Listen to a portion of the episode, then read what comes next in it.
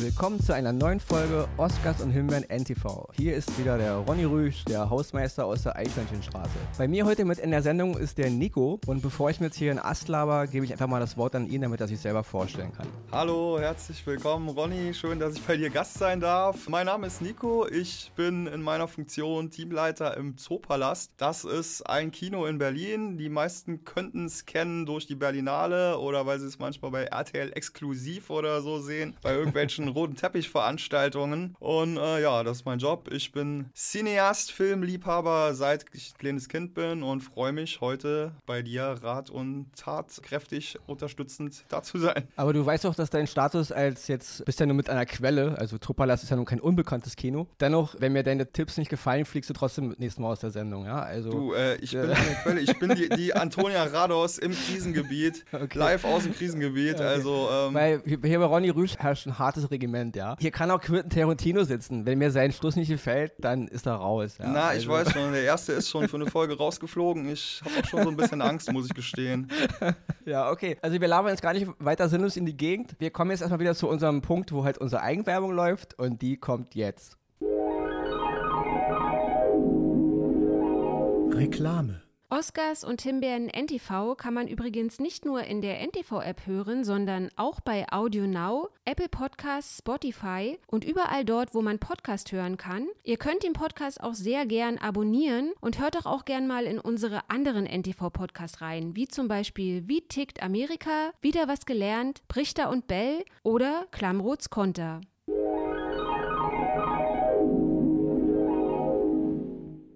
So, und damit geht's los. Wie einige Hörer ja vielleicht schon wissen, vergeben wir ja hier einmal in der Woche vier Oscars an Produktionen, die uns gefallen haben und eine Himbeere. Und der erste Oscar in dieser Woche geht an einen Film, der Anfang dieses Jahres in den Kinos lief und der jetzt bei Amazon Prime zu sehen ist. Und zwar ist das ein Film von Christian Alward, dem Regisseur und Drehbuchautor und Kameramann, den ich persönlich jetzt nicht nur, also ich habe da ein bisschen Probleme mit, mit dem Mann, gerade wegen seinen ganzen Tatortfolgen, diese ganzen Nick mhm. Schiller-Dinge. Off-Duty, genau.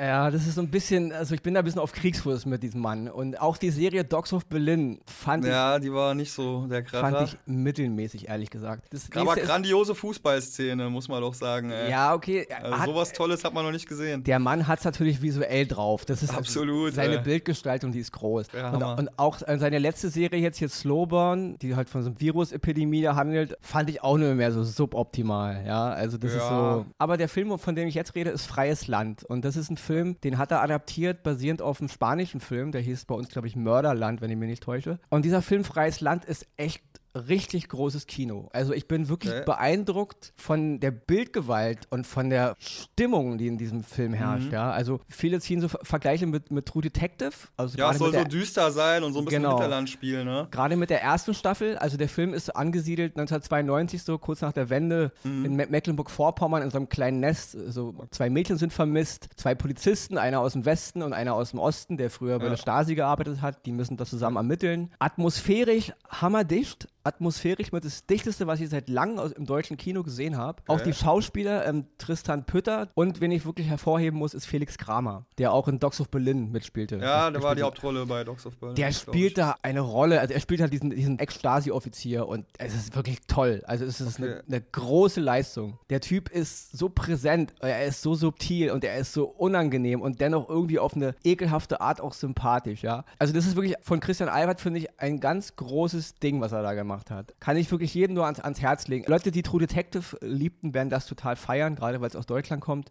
Es ist echt dicht und es ist unangenehm und auf, auf seine mobile, kühle, skurrile, eklige Art und Weise faszinierend, ja. Also ganz großes deutsches Kino. Ich finde es auch schon respektabel, dass er ähm, zwischen Dogs of Berlin und Slowburn dann nochmal so ein Ding raushaut. Also eins genau. kann man ihm nicht vorwerfen, dass er nicht produktiv ist. Auf keinen Fall. Also wie gesagt, faul ist der Mann nicht. Dogs of Berlin war jetzt nicht meins, Slowburn auch nicht so, aber dieser Kinofilm Freies Land läuft bei Amazon Prime ist mhm. heute unser erster Oscar, kann ich jedem nur wirklich wärmstens ans Herz legen. Sehr schön, werde ich mir anschauen. Und jetzt übergebe ich das Wort an dich und du darfst jetzt mal deinen ersten Oscar hier präsentieren. Herzlichen und ich, Dank. Und ich, und ich bin gespannt.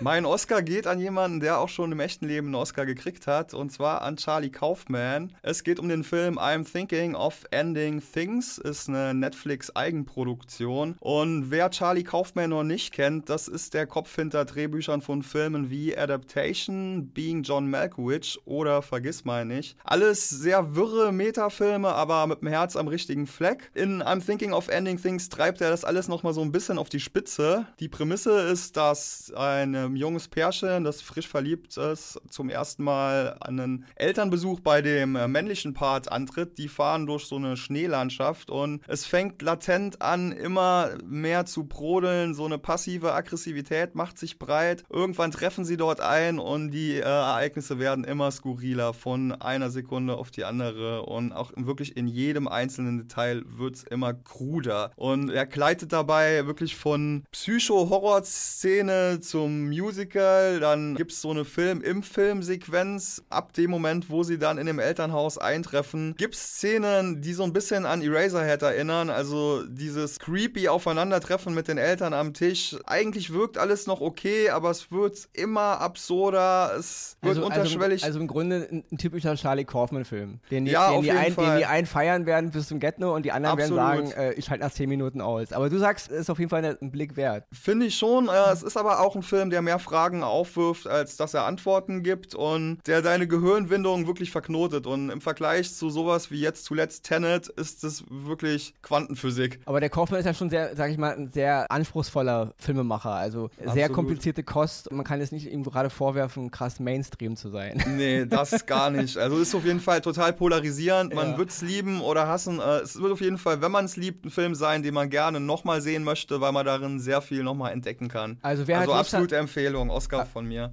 Also wer hat Lust hat auf etwas anspruchsvolles, kopflastiges, bisschen metaphysisches, abgedrehtes, wie man es halt von Absolut. Kaufman kennt, den kann man halt Genau. empfehlen. I'm Thinking of Ending Things bei Netflix. Was ich noch Auf kurz jeden Fall. anmerken will, ist der Schauspieler Jesse Pimmons. Der, der, Damon, Ja, er ist so, oder? Ja, Er- Meth Damon oder Fat Damon manchmal er, auch genannt. Er, er, sieht, er sieht aus wie ein, ja, weiß ich nicht, wie ein genetisch veränderter Matt Damon, oder? Also Auf es ist, Fall, ist auf wirklich so. Ja? Aber der Typ ist, ist, ist präsent. Also er hat in den letzten Jahren in diversen der hat Filmen. nur also, Dinger rausgehauen. Game Night, Sachen, Breaking ja. Bad. Auch viele äh, Produktionen bei Spielberg mitgemacht und so. Er Ja. taucht immer mal überall irgendwo auf. Ja, ist auf ja, jeden man Fall kennt das Gesicht auf jeden Fall. Er war bei markant. Black Mirror dabei, in dieser Ja. abgefahrenen Star Trek-Parodie-Folge. Genau. Und das Also, erste Mal ist natürlich jedem aufgefallen in Breaking Bad. Genau, Da genau, kennt- wo er Jesse Pinkman gefoltert hat. Genau, genau. Also auf jeden Fall ein sehenswerter Film. Deswegen ähm, kann ich diesen Oscar unterstützen. Und was ich noch anmerken muss, Toni Collette ist auch brillant. Spielt so eine Art gegenteilige Rolle von Hereditary, ist total manisch. Anschauen. Okay, und bevor du jetzt hier mir weiter meinen Redeanteil klaust, was ich ja schon von meinen anderen Kollegen Axel kenne, aber ich muss ja immer wieder das Ruder an mich reißen hier, ja. Du bist der Chef, tut mir leid. Meine nächste Oscar-Empfehlung ist eine Serie, die läuft auf Netflix. Also wir sind heute ein bisschen Netflix-lastig, aber ist leider nicht zu ändern. Diese Serie heißt Godless. Und das ist so eine Serie, das sind sieben Teile, ist auch eine abgeschlossene Serie, also hat nur eine Staffel und dann einen Schluss. Es ist eine Western-Serie. Wer jetzt so denkt, so, ja, okay, Western, aber diese Serie hat alles, was ein guter Western ausmacht. Dennoch hat sie eine gute Geschichte auch noch nebenbei und sie ist auch noch ein Osterfrauen-Western. Also die Frauen sind hier echt wirklich stark im Fokus, ohne natürlich die, die Elemente des klassischen Westerns zu vernachlässigen. Also den Ja. bösen Anführer und den geheimnisvollen Revolverhelden. Also es ist alles dabei. In der Hauptrolle ist äh, Jack O'Donnell, den einige vielleicht von Angelina Jolie kennen aus Unbroken, den ich sehr gut ah fand. ja, ja. der ist auch äh, aktuell im Streaming. Ja. Und der spielt hier, hier die Hauptrolle und äh, auch äh, Jeff Daniels, den ich auch für einen Ah, hervorragenden cool, Jeff der, Daniels, der der spielt- Dumm und Dümmer. Genau, ja gut, ist nicht gerade sein bestes Werk, aber Nee, nee, klar. der spielt ja diesen, diesen halt Anführer von so einer Gang, ja. Und auch ähm, Michelle Dockery, die einige vielleicht kennen aus Downton Kiss Abbey. Kiss Bang Bang, oder? Ah nee, das war Michelle Monaghan. Okay, ja, nee, die meine Klingt so ähnlich. Nein, nein, die hat die älteste Tochter in Downton Abbey gespielt. Auf jeden Fall, die spielt halt hier die weibliche Hauptrolle. Im Grunde gibt es eine Menge andere weibliche Hauptrollen noch. Also es ist ein sehr krasser Frauenwestern irgendwo.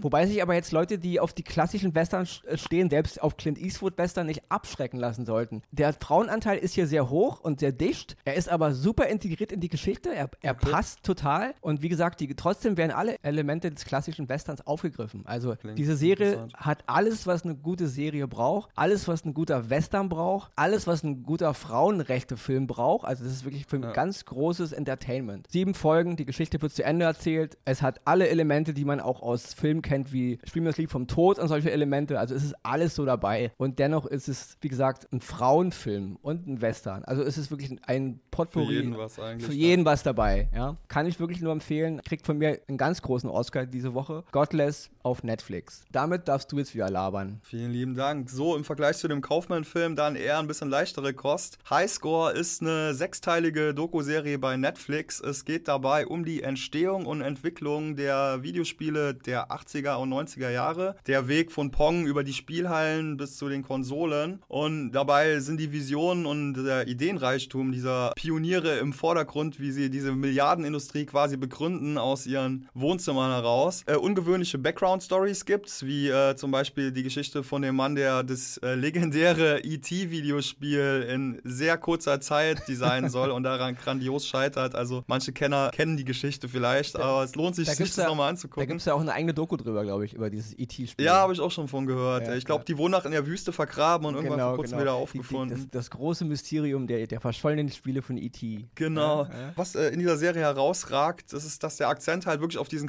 Charakteren liegt. Es ist jetzt nicht so eine äh, chronologische Akkuratesse, also es ist jetzt nicht die komplette Historie der Spiele sozusagen, sondern wirklich ein paar Charaktere wurden rausgepickt und lustige Hintergrundgeschichten von denen erzählt. Dabei gibt es schöne Zwischensequenzen, auch in dem Stil dieser Spiele. Du wolltest was sagen? Ja, ich wollte was fragen. Ist es mehr eine Doku über die Spieleentstehung oder auch über die Programmierer, die dahinter stehen? Also nee, im Vordergrund stehen wirklich eher die äh, Programmierer. Man sieht natürlich auch viel zu den Spielen. Und äh, ja, es gibt halt tolle Zwischensequenzen, die in dem Stil dieser Spiele animiert wurden. Im Original spricht der Super Mario-Sprecher aus dem Off. Okay. Es sind immer so circa 40-minütige Folgen, gute Unterhaltung für zwischendurch und man muss nicht wirklich auch ein Gaming-Freak sein, um das genau, toll zu finden. Das wäre die nächste Frage. Ist es was für da Leute, wird man abgeholt, die, die nur Hardcore-Game, genau, aber du sagst auch Leute, die keine Ahnung von Spiele haben oder damit nichts am Hut, die können auch mal einen Blick reinschmeißen. Absolut, ja? absolut. Allein wegen dieser tollen Trivia, die da im Vordergrund steht und okay. dieser Charaktere. Ist auch ähm, sehr diverse Charaktere, also Weil, ist wirklich toll. Äh, jemand wie mich, den kriegst du einfach schon, wenn du sagst Doku über Videospiele, schon bin ich dabei. Also ja, mehr muss ich gar nicht auch. hören. mich auch. Äh. Obwohl natürlich äh, Videospiele in unserer Gesellschaft immer mehr, sage ich mal, salonfähig geworden sind. Mittlerweile nehmen ja Videospiele schon genauso viel Geld ein wie Filme oder kosten auch genauso viel. Das ist ja ein riesiger Markt. Dann noch haben Videospiele immer noch so ein kleines, ja, so, so ein, weiß ich nicht, bei vielen so ein, so ein ja, so, also wie früher in den 80ern so, so ein Zombie-Film-Image, also so ein bisschen Schmuddel, Gewaltblödsinn, ja. Dabei ist es mittlerweile heute eine sprießende Industrie mit lauter Facetten, mit auch ganz vielen Absolut. tollen Sachen. Aber deswegen, auch auf dieses Image wird eingegangen, ähm, okay. wie diese ganze, wie das angefangen hat mit diesem Image und wie damit umgegangen wurde und wie das verarbeitet wurde. Genau, Darauf wird auch durchaus eingegangen. Okay, also du sagst auf jeden Fall Daumen hoch. Ich guck's, mir, ich guck's mir an und deswegen, ähm, Charlie Kaufman nicht, das ist klar, aber wenn mir diese Doku nicht gefällt, was ich nicht glaube, dann war das auch heute dein letzter Auftritt hier in dem Podcast. Okay, ja, Gott sei Dank habe ich ja noch gerade einen Job hier, aber äh, also, äh, Sorgen mache ich mir trotzdem. Dann musst du weiter am Kino arbeiten. Ja, die Kinobranche, der geht's auch nicht so gut im Moment. Aber ich mache mir, ich mache mir, genau deswegen, also ja, aber ich mache mir jetzt nicht ganz so viel Sorgen, weil ich bin wirklich ein großer Videospiele-Fan und deswegen, die Doku wird mir auf jeden Fall gefallen. Also, okay, solange es bei dem einen reicht, schon mal. Macht dir ja nicht so viele Sorgen. Was uns jetzt leider zum negativen Aspekt von Oscars und Himbeeren NTV bringt und das ist die dieswöchige Himbeere. Die dieswöchige Himbeere ist mir nicht im geringsten schwer gefallen. und zwar ist es auch eine Produktion, die auf Netflix läuft. Und es ist eine deutsche Produktion und dieses Ding heißt Biohackers. Okay. Es ist eine sechsteilige Serie, erste Staffel. Die zweite Staffel ist schon genehmigt. Und so wie ich das verstanden habe, wurde sie anscheinend schon genehmigt, bevor man überhaupt abgewartet hat, ob das die Leute überhaupt interessiert oder wie die, wie die Leute darüber denken. Ja, das habe ich auch gehört. Auch äh, ein toller Titel, Biohackers für genau. so eine genau. deutsche Serie, direkt international. Und Biohackers ist so wirklich so eine, es ist wieder so, so, so ein Konservenscheiß. Ja? Es fängt an mit einer sehr eingehenden ähm, Szene am Anfang, wo du denkst, oh krass, was passiert hier? Dann kommt ein ganz cooler Vorspann und dann geht eine Serie los. Ich will jetzt gar nicht vom Inhalt so viel erzählen. Wer sich das mhm. angucken will, soll gerne darüber. Es geht halt um Biochemie und um Medizin. Es geht um, okay. um Genforschung und um verrückte Wissenschaftler und Studenten, also so, so ein Studentenmilieu-Zeugs. Aber ja. es ist so hanebüchend. Die Story ist so doof und so plakativ hohl. Die Hauptrolle immer ausgenommen, also die Schauspielerin, die macht ihren Job gut. Sie ist ja, die, die ist, glaube ich, ja. die von äh, dem Film Das schönste Mädchen der Welt. Das äh, kann ich mal nebenbei sehr empfehlen. Den habe ich, hab ich jetzt nicht gesehen, aber sie, sie macht auf jeden Fall einen guten Job. Eine der anderen Hauptrollen ist Jessica Schwarz, Jessica Schwarz. die ich auch sehr schätze. Also ist eine super Schauspielerin, aber hier komplett, sie ist hier wirklich nur ein Abziehbild von irgendwas komisch okay. Bösen. Und ich verstehe nicht, also ich muss den Namen wirklich nennen. Christian Ditter heißt der Regisseur, mhm. der alle sechs Folgen Regie geführt hat, der auch an allen allen sechs Folgen das Drehbuch wohl verfasst hat oder mitverfasst hat. Ist es die neue Mode von Streamingdiensten, dass hier wirklich jeder Scheiß gemacht wird, ja? Also es ist so ein richtiges Konservenfutterzeugs für Leute, die nebenbei noch bügeln oder nebenbei noch äh, ihre Doktorarbeit schreiben, ja? Das ist an hohler Story gar nicht mehr zu toppen. Ich meine, wem sowas gefällt, ich will jetzt niemanden ins Bein pinkeln, der auf so eine seichte Unterhaltung steht, aber Ja, für mich, für mich als Ronny Rösch ist das absoluter Scheiß. Also diese Himbeere, ich würde diese Serie mit Himbeeren überhäufen. Das ist Respekt, dass du die ganz durchgehalten hast dann. ja, aber wirklich, und was ich auch mal anmerken muss, die Serie ist so ausgewiesen, so mit 40 Minuten, 45 Minuten. Ich habe beim ersten Mal gucken, bei den ersten beiden Folgen so gedacht, oh, die ging aber schnell vorbei. Sehr kurzweilig. Ja, die Folgen gehen 29 Minuten und 11 Minuten geht der Abspann. Okay. Elf Minuten läuft da am Ende Abspann. Also nicht mal der Timecode stimmt, ja. Also die Folgen gehen nicht 40 Minuten, sie gehen in der Regel so 29 Minuten. Also ich dachte mir, mir fällt die Kinnlade runter, ja. Ich habe mich beim Gucken beleidigt gefühlt. Ich dachte mir, was eine Scheißgeschichte. Muss mich jetzt ein bisschen auskotzen, ja, weil Ja, Mach das. Weißt du, okay, Streamingdienste, sie wollen Abonnenten kriegen, aber darf jetzt hier wirklich jeder Halunke, jeder Typ, dem nur der größte Blödsinn einfällt oder jeder, der ein klein bisschen Kontakt zu irgendeinem Produzenten hat, hier Serien und Filme machen? Wo geht die Entwicklung hier hin, wenn so Serien wie Biohackers jetzt hier zum Standard werden? Jeder, der die Pilotfolge nur guckt, meinetwegen noch die zweite Folge, also da kann mir nicht erzählen, dass er das in die Story, dass die Story ihn, ihn packt. Das ist Verdummung, das ist hohl, das ergibt auch keinen Sinn innerhalb der Geschichte. Die, die Charaktere sind Abziehbilder von Menschen. Die Story ist total degeneriert, wenn du mich fragst. Also das ist, das ist wirklich, das ist ein riesiger Schandfleck in der Serienlandschaft. Also das muss ich jetzt Okay. mal. Klingt vielleicht jetzt ein bisschen hart, aber mich macht halt wütend, ja. Es gibt Auch so nichts viele. für Anatomie-Fans oder so,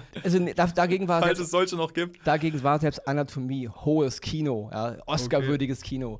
Das ist einfach nur Scheiß. Und ja, und wenn der, wenn der Regisseur diese Podcast-Folge hier hören sollte und sich jetzt irgendwie angepinkelt fühlt, tut mir leid, aber letzten Endes macht dieser Mann Filme und Serien und will unterhalten. Und ich bin einer von denen, die unterhalten werden wollen. Ich bin halt ein Konsument von Filmen und Serien und das empfinde ich als Beleidigung. Es ist für mich Zeitverschwendung. Und wenn die Entwicklung der Streamingdienste auf diesem Level weitergeht, na dann gute Nacht, Marie, weil das ist eine Serie, die man nach drei Minuten abschalten kann. Und ich hasse es, wenn Leute Serien und Filme konsumieren, wie man eben eine Konservendose aufmacht, wie, wie man sich ein T-Shirt bei Primark kauft. Hat nur zwei Euro gekostet, ist kacke, schmeiß ich in Müll. Und wenn Ja, und die hast du wahrscheinlich nach zwei Minuten alles wieder vergessen. Genau, und wenn dir die Entwicklung der Streamingdienste ist, wenn diese Leute das immer mehr salonfähig machen, dass sowas durchgeht und auch noch zweite Staffeln bekommt, dann gebe ich dieser ganzen Branche auch noch vielleicht zehn Jahre und dann ist es einfach nur noch Blödsinn. Aber da lobe ich mir dann doch noch so einen Film wie äh, den Kaufmann, den einen Oscar aus der heutigen Folge. Das ist halt dann ein Gegenbeispiel dafür. Dann lieber sowas, genau. Ja. Absolut. Also das ist alles, was ich darüber hassen kann. Guck es dir an und du kannst mich ja gerne Boah. eines Besseren belehren und sagen, ey, das war doch ganz großes Kino. Biohackers ist doch das Beste seit der Schwarzwaldklinik, ja. Also, also Bock gemacht hast du mir jetzt nicht wirklich, aber ist es auch nicht unter einem Trash-Aspekt irgendwie Nee, nein, finde ich nicht. ansehbar? Es ist für mich pure Zeitverschwendung. Okay. Es ist absoluter Dann lass ich das lieber Bullshit. sein. Also, wie gesagt, es gilt immer hier bei Oscars und Himmel NTV. Es ist nur die subjektive Meinung von mir und meinen Klar. Gästen. Deswegen, aber ich persönlich fühle mich da beleidigt als Konsument. Ja, das ist für mich, so so eine Serien sind für mich ein Grund, ein Abo abzubestellen. Das ist einfach nur grottig. Und für So. die Macher, die können das einfach als konstruktive Kritik annehmen. Es kann dann nur besser werden ab Ja, dem Punkt. Von werden, daher. sie, werden sie leider beste Grüße. Nicht, ja. So, und bevor wir jetzt hier weiter haten, kommt hier nochmal unsere Zusammenfassung der heutigen Folge.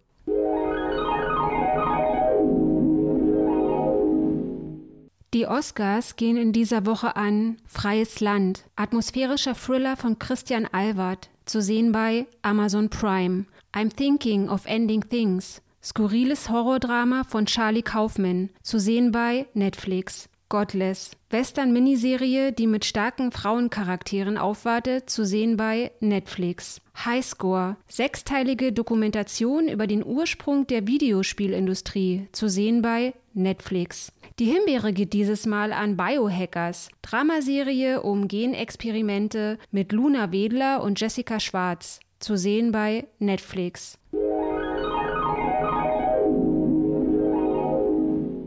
Damit sind wir leider oder zum Glück aus Sicht von Biohackers, aus Sicht von Biohackers-Bashing auch am Ende der heutigen Folge von Oscars und Himbeeren NTV. Tut mir leid, dass es am, am Ende ein bisschen zu viel Hate Speeches against dieser, dieser Show gegangen ist, aber ja, es war mir wirklich ein Bedürfnis, das mal loszuwerden, weil Was raus muss, muss raus. ja, ich finde diese Entwicklung wirklich ein bisschen, ein bisschen bedenklich, was da in einigen klar. Portalen präsentiert wird. Dennoch bedanke ich mich natürlich bei dir, dass du heute hier mitgemacht hast. Ich habe zu danken, war mir eine Ehre. Ich muss aber auch sagen, ob du jetzt hier nochmal eingeladen wirst, hängt natürlich davon ab, wie mir jetzt diese Doku gefällt, diese Highscore-Doku. Aber ich denke mir, da du dir nicht, nicht, so, nicht so viel Sorgen machen. Ah. Das ist tendenziell schon eigentlich, dass es mehr so in meine Kerbe schlägt. Das nächste ist natürlich deine Bezahlung. Also Axel bekommt zum Beispiel immer einen halben Kasten Bier. Bei dir bin ich mir noch nicht so ganz so sicher. Ja, Ähm, Viertelkasten vielleicht erstmal nur. aber du trinkst Bier, ja? ja, wenn du mir den schenkst, muss ich es trinken, äh, klar. Ansonsten äh, denke ich, dass du da in deinem Kino jetzt natürlich auch viel zu tun haben wirst. Also Ja, ich gehe jetzt ja gleich wieder zur. Popcornmaschine wieder und dann geht's Genau. weiter. Ich hoffe natürlich in Corona-Zeiten, dass es nicht zu heftig wird da für euch jetzt, also dass die Sache wieder in Gang kommt. Oh, das passt schon. Und falls nicht, hast du halt mehr Zeit an, an Ronnys Podcasts mitzumachen. Absolut, freue ich mich. Super, cool. Ja, damit bedanke ich mich bei dir und bei den Zuhörern und dann bis zur nächsten Woche. Bis zum nächsten Mal. Ciao, ciao.